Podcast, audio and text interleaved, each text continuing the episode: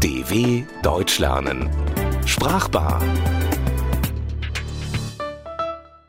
Ach du dickes Ei.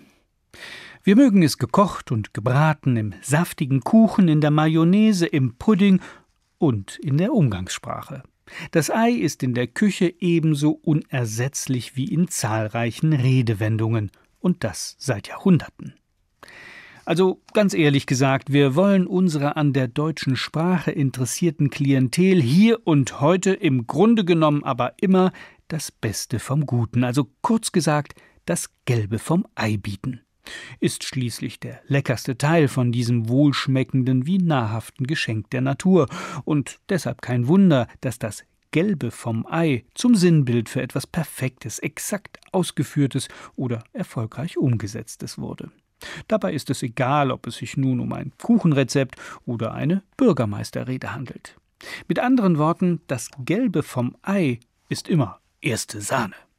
Und wenn etwas nicht das Gelbe vom Ei ist, was häufig vorkommt, dann beklagt man sich mit diesen Worten darüber, dass da noch einiges besser zu machen wäre.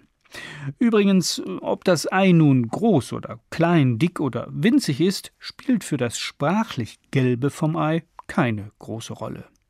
Ganz anders ist das beim Ausruf Ach du dickes Ei. Hier muss man schon reichlich verwundert, überrascht und beeindruckt sein von etwas, eben genau so, wie man sich über ein gewaltig dickes Ei von einem Huhn wundern würde, das sonst nur ganz normal große Eier legt. Ein im übertragenen Sinne dickes Ei ist häufig ein unerwarteter Schicksalsschlag zum Beispiel wenn man erfährt, dass die ärztliche Untersuchung ein schlechtes Ergebnis ergab, die Zinsen für den aufgenommenen Kredit sich als dreimal so hoch wie vermutet erweisen oder gar, dass die Partnerin einen mit dem besten Freund betrügt. Ein höchst besonderes Tier ist die eierlegende Wollmilchsau. Das außergewöhnliche Wesen ist nicht etwa eine Neuzüchtung experimentierfreudiger Biologen oder die Erfindung eines Dichters. Kein Märchen hat ein solches Geschöpf zu bieten nur die Umgangssprache. Und zwar für die utopische Vorstellung von einer Sache oder Person, die ausschließlich Vorteile bringt. Ein richtiger Alleskönner, der einem alles bietet, was man braucht. So wie das Tier, das Milch geben würde wie eine Kuh, Fleisch wie ein Schwein, Wolle liefern wie ein Schaf und eben Eier legen würde wie ein Huhn. Aber nochmal, gibt's nur in der Fantasie diese tollen Tiere. Besonders sensible Menschen muss man behandeln wie rohe Eier, also mit Vorsicht und Bedacht, denn sonst sind sie beleidigt und die Freundschaft zu ihnen könnte zerbrechen, wie das rohe Ei, wenn man es zu schnell aus der Packung holt. Eier sind fragil und vertragen keinen Druck. Auf Eiern zu laufen ist deshalb eigentlich unmöglich. Die Redensart wie auf Eiern laufen tut es trotzdem und will damit zum Ausdruck bringen, dass jemand sich unsicher oder behutsam und vorsichtig bewegt, so wie Menschen im Winter auf glattem Eis.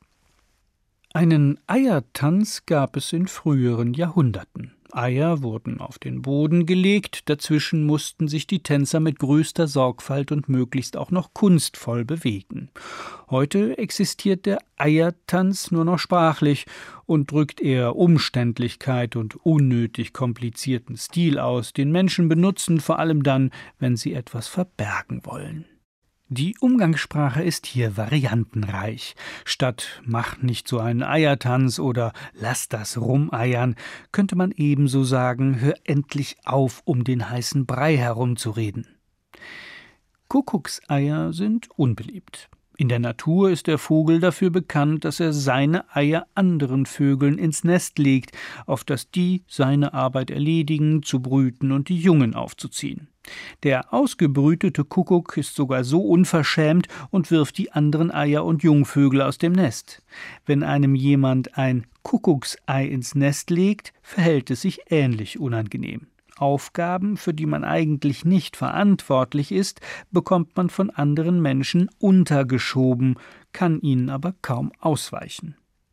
Ein ungelegtes Ei dagegen ist etwas, das zunächst nur als Idee existiert. Sich um ungelegte Eier zu kümmern bedeutet, unnötige Energie für Dinge zu verschwenden, von denen man nicht weiß, ob sie jemals verwirklicht werden.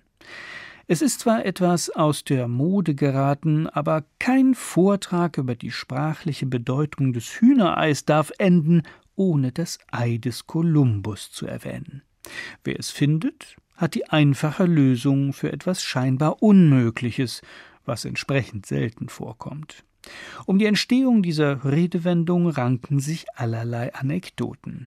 Die am weitesten verbreitete ist die, dass der berühmte Seefahrer Christopher Columbus in einer großen Tafelrunde den Vorwurf hörte, die Entdeckung Amerikas hätte auch jeder andere zustande bringen können.